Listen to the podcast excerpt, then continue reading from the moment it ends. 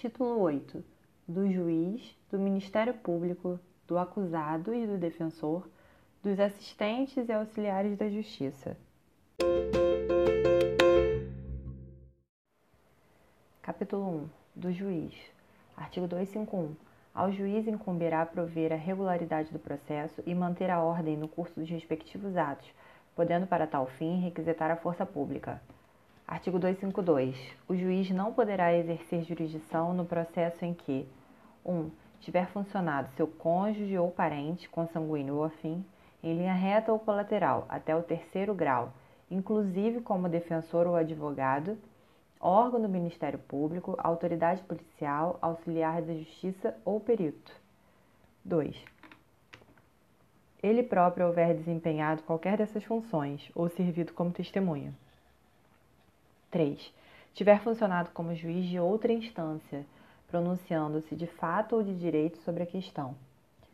4. Ele próprio ou seu cônjuge ou parente consanguíneo ou afim em linha reta ou colateral até o terceiro grau, inclusive, for parte ou diretamente interessado no feito. Artigo 253. Os juízes coletivos não poderão servir no mesmo processo. Os, juí os juízes que forem entre si parentes consanguíneos ou afins, em linha reta ou colateral até terceiro grau, inclusive. Artigo 255. O impedimento ou suspeição decorrente de parentesco por afinidade cessará pela dissolução do casamento que lhe tiver dado causa, salvo sobrevindo descendentes. Mas, ainda que dissolvido o casamento sem descendentes, não funcionará como juiz o sogro o padrasto, o cunhado, o genro ou o enteado de quem for parte no processo. Artigo 256. A suspeição não poderá ser declarada nem reconhecida quando a parte injuriar o juiz ou de propósito der motivo para criá-la.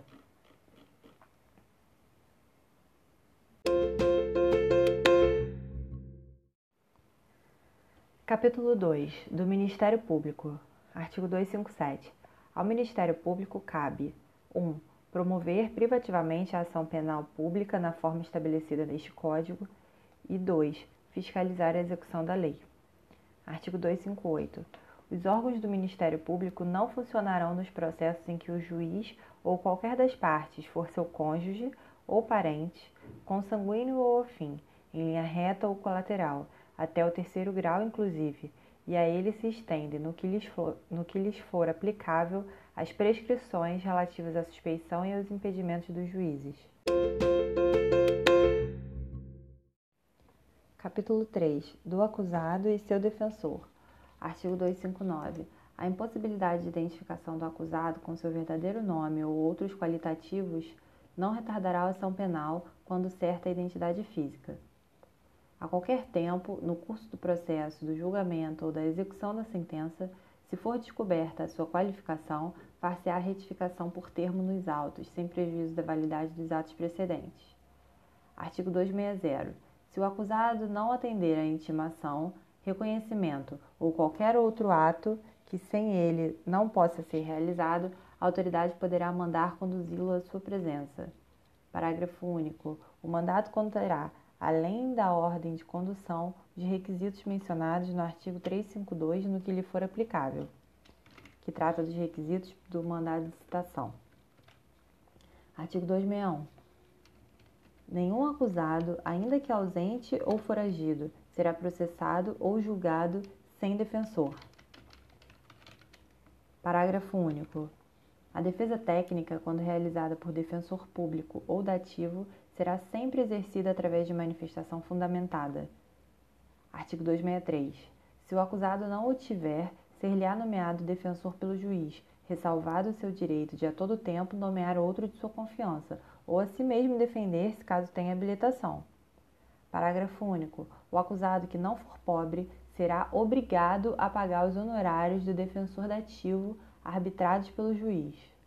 Artigo 264. Salvo motivo relevante, os advogados e solicitadores serão obrigados, sob pena de multa de 100 a 500 mil réis, a prestar seu patrocínio aos acusados, quando nomeados pelo juiz. Artigo 265. O defensor não poderá abandonar o processo senão por motivo imperioso, comunicado previamente ao juiz, sob pena de multa de 10 a 100 salários mínimos, sem prejuízo das demais sanções cabíveis. Parágrafo 1. A audiência poderá ser adiada se, por motivo justificado, o defensor não puder comparecer. Parágrafo 2. Incumbe, incumbe ao defensor provar o impedimento até a abertura da audiência. Não o fazendo, o juiz não determinará o adiamento de ato algum do processo, devendo nomear defensor substituto, ainda que provisoriamente ou só para o efeito do ato. Artigo 266. A constituição de defensor independerá de instrumento de mandado, se o acusado indicar por ocasião do interrogatório.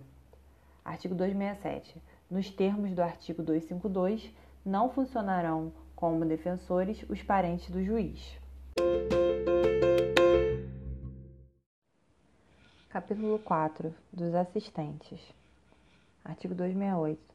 Em todos os termos da ação pública poderá intervir como assistente do Ministério Público o ofendido ou seu representante legal, ou, na falta, qualquer das pessoas mencionadas no artigo 31. Cônjuge, ascendente, descendente e irmão. Artigo 269. O assistente será admitido enquanto não passar em julgado a sentença e receberá a causa no estado em que se achar. Artigo 270. O corréu, no mesmo processo, não poderá intervir como assistente do Ministério Público. Artigo 271. Ao assistente será permitido propor meios de prova, requerer perguntas às testemunhas, aditar o libelo e os articulados, participar do debate oral e arrazoar os recursos interpostos pelo Ministério Público ou por ele próprio, nos casos dos artigos 584, parágrafo 1 e 598, que trata respectivamente da interposição de apelação, da sentença de pronúncia e da sentença do Tribunal de Júri. Parágrafo 1. O juiz, ouvido o Ministério Público, decidirá acerca da realização das provas propostas pelo assistente. Parágrafo 2. O processo prosseguirá independentemente de nova intimação do assistente quando este, intimado, deixar de comparecer a qualquer dos atos da instrução ou do julgamento sem motivo de força maior devidamente comprovado. Artigo 272. O Ministério Público será ouvido previamente sobre a admissão do assistente. Artigo 273. Do despacho que admitir ou não o assistente, não caberá recurso, devendo, entretanto, constar dos autos o pedido e a decisão. Capítulo 5 dos funcionários da Justiça. Artigo 274. As prescrições sobre suspeição dos juízes estendem-se aos serventuários e funcionários da Justiça no que lhes for aplicável. Capítulo 6 dos peritos e intérpretes. Artigo 275. O perito, ainda quando não oficial, estará sujeito à disciplina judiciária. Artigo 276 as partes não intervirão na nomeação do perito. Artigo 277. O perito nomeado pela autoridade será obrigado a aceitar o encargo sob pena de multa de 100 a 500 mil réis, salvo escusa atendível. Parágrafo único. Incorrerá na multa o perito que, sem justa causa provada imediatamente, deixar de acudir à intimação ou ao chamado da autoridade, não comparecer no dia e local designados para o exame, não der o laudo ou concorrer para que a perícia não seja feita nos prazos estabelecidos. Artigo 278. No caso de não comparecimento do perito, sem justa causa, a autoridade poderá determinar a sua condução. Artigo 279. Não poderão ser peritos: 1. os que estiverem sujeitos à interdição de direito, mencionado nos incisos 1 e 4 do artigo 69 do Código Penal, que foi revogado pela Lei 7.209 de 84, passando a prever o impedimento pela imposição de penas restritivas de direito do artigo 47, 1 e 2 do Código Penal, é, tratando do, da proibição do exercício de cargo, função, atividade pública, mandado eletivo, proibição do exercício de profissão, atividade ou ofício que dependam de habilitação especial de licença ou de autorização do poder público. Inciso 2 os que tiverem prestado depoimento no processo ou opinado anteriormente sobre o objeto da perícia. 3. Os analfabetos e os menores de 21 anos. Artigo 280. É extensivo aos peritos no que lhes for aplicável o disposto sobre suspeição dos juízes. Artigo 281. Os intérpretes são, para todos os efeitos, equiparados aos peritos.